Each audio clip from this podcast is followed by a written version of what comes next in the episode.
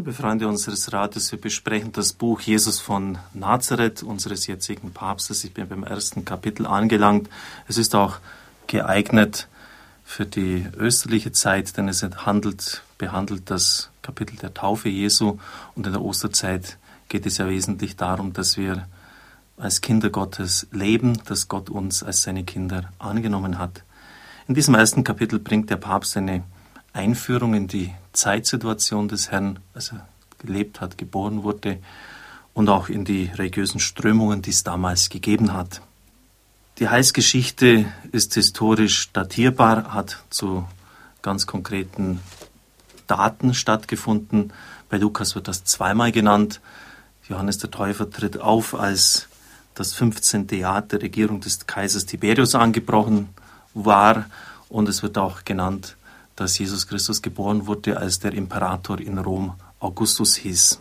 Und der Papst hat dann diesen Bezug auf diese historischen Daten ausgelegt und da sind wir gestern stehen geblieben.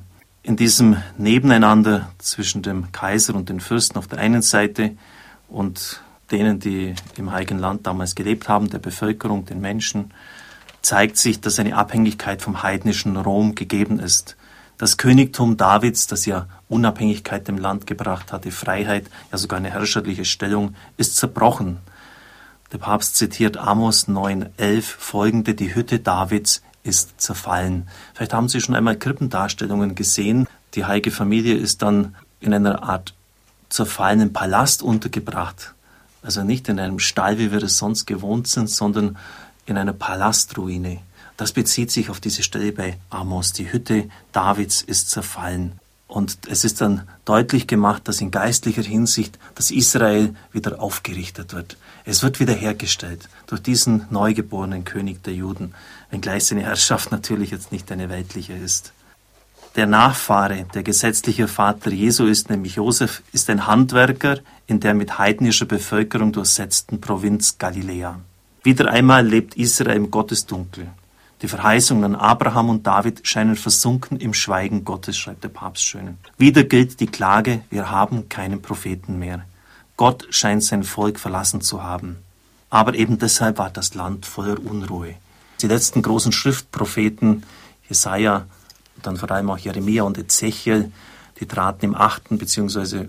5., 6. Jahrhundert auf und nach ihnen, auch nach den kleineren Propheten, ein eigenartiges Schweigen wie sollte man das verstehen? Hat Gott sein Volk verstoßen? Spricht er nicht mehr? Sendet er keine Prophetengestalt mehr?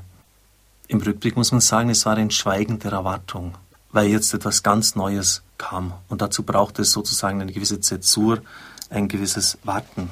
Der Papst schildert dann, dass die politischen Zeitumstände sehr schwierig waren, als Jesus geboren wurde, nämlich zur Zeit der Geburt des Herrn rief Judas der Galiläer zu einem Aufstand gegen Rom auf. Er wollte dieses lästige Joch der Römer abschütteln. Er wurde dann getötet. Der Aufstand wurde blutig niedergeschlagen, aber die Partei, die er gegründet hatte, die Zeloten, die Eiferer, sie bestand weiter. Und sie waren bereit zu Terror und Gewalt, um Freiheit und Land wieder in eigene Kontrolle zu bringen. In einem Museum in Jerusalem gibt es einen Dolch, auf dem steht auf Aramäisch zu lesen, Wohlbekommens. Das heißt, diese Sikarier, das war auch so eine Gruppe, diese Dolchmänner, wenn man das auf Deutsch übersetzt, waren zum Äußersten bereit. Und sie haben sogar die Patrouillen der Römer gelegentlich überfallen. Das waren meistens vier gut bewaffnete Soldaten, haben diese umgebracht. Und deshalb waren auch die Römer wenig zimperlich, wenn es darum ging, gegen die aufständischen Juden vorzugehen. Da hat man wenig Federlesens gemacht und es ist viel Blut geflossen. Simon der Zelot und vielleicht auch Judas Iskariot dürften aus dieser Richtung herkommen, also von dieser zelotischen Richtung, wo diese Einstellung auch vorherrschte, das Land mit Gewalt den Römern zu entreißen. Der Papst geht dann auf die verschiedenen Gruppierungen ein, die Pharisäer, denen wir in den Evangelien immer wieder begegnen, versucht mit größter Genauigkeit nach den Weisungen der Torah zu leben. Eines ihrer Hauptziele war die Anpassung an die hellenistisch-römische Einheitskultur nicht zu vollziehen, ihr zu entgehen. Daneben gab es noch die Sadduzäer, sie gehörten der Aristokratie und der Priesterklasse an. Diese versuchten ein aufgeklärtes, dem geistigen Standard der zeitgemäßes Judentum zu leben und haben sich auch mit der römischen Herrschaft arrangiert. Nach der Zerstörung Jerusalems im Jahr 70 nach Christus sind sie völlig von der Bildfläche verschwunden, während die Lebensweise der Pharisäer in dem von Mishnah und Talmud geprägten Judentum eine bleibende Gestalt gefunden hat. Der Papst geht dann ein auf Qumran, das ist eine Gemeinde am Toten Meer. Dort wurden ja die weltberühmten Schriftrollen gefunden und es haben die Essener dort gelebt. Man hat sie bis dahin nur aus den literarischen Quellen gekannt, aber jetzt hat man erstmals ein Kloster von ihnen gefunden bei Qumran. Es war eine Gruppe, die sich vom herodianischen Tempel und seinem Kult abgewandt hatte und in der judäischen Wüste klösterliche Gemeinschaften gebildet hatte. Es gab auch ein religiös begründetes Zusammensein Familien, ein reiches Schrifttum, eigene Rituale und ganz besonders die rituellen, die liturgischen Waschungen und gemeinsamen Gebete. Ein richtiger Essener hat sich mehrfach am Tag gewaschen. Ja, das sollte dieses Bedürfnis nach Buße und Umkehr zum Ausdruck bringen. Und es mag sein, dass Johannes der Täufer dieser Qumran-Bewegung nahegestanden ist. Es gibt vielfältige Berührungen mit der christlichen Botschaft, schreibt der Papst. Es ist nicht einmal auszuschließen, dass Johannes der Täufer einige Zeit dort gelebt hat. Trotzdem war das Auftreten des Täufers etwas ganz Neues.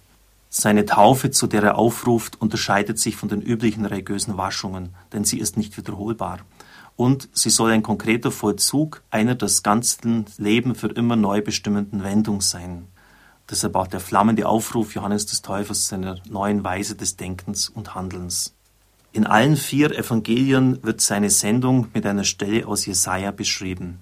Eine Stimme ruft in der Wüste, bereitet dem Herrn den Weg, ebnet ihm die Straße. Bei Matthäus und Lukas ist dann auch noch eine Stelle, die Markus in diese Kombination, die ich soeben vorgelesen habe, einfügt. Ich sende meinen Boten vor dir her, er soll den Weg für dich bahnen. Bei all diesen alttestamentlichen Texten geht es um ein rettendes Eingreifen Gottes. Er tritt aus seiner Verborgenheit heraus und rettet Israel. Dieser Rettergestalt die Tür aufzutun, ihr den Weg zu bereiten, ist der Auftrag Johannes des Täufers. Mit der Predigt des Täufers sind diese alten Hoffnungsworte Gegenwart geworden. Großes kündigt sich an. Und Sie können sich jetzt auch vorstellen, warum es außerordentlichen Eindruck gemacht hat, als Johannes der Täufer aufgetreten ist. Endlich war wieder ein Prophet da. Gott spricht wieder zu seinem Volk. Und er hat auch durch seine Lebensweise, Sie wissen, er hatte sich gekleidet wie der Prophet Jeremia mit einem Kamelhaarmantel, so war auch Elia gekleidet. Er ernährte sich von Heuschrecken und wildem Honig, er lebte also sehr aszetisch. Sein Leben wies ihn auch als Propheten aus. Und deshalb heißt es auch, ganz Judäa, alle Einwohner Jerusalems zogen zu ihm hinaus. Sie bekannten ihre Sünden und ließen sich im Jordan taufen. Da war wirklich Spannung in der Luft. Jetzt, es geschieht etwas.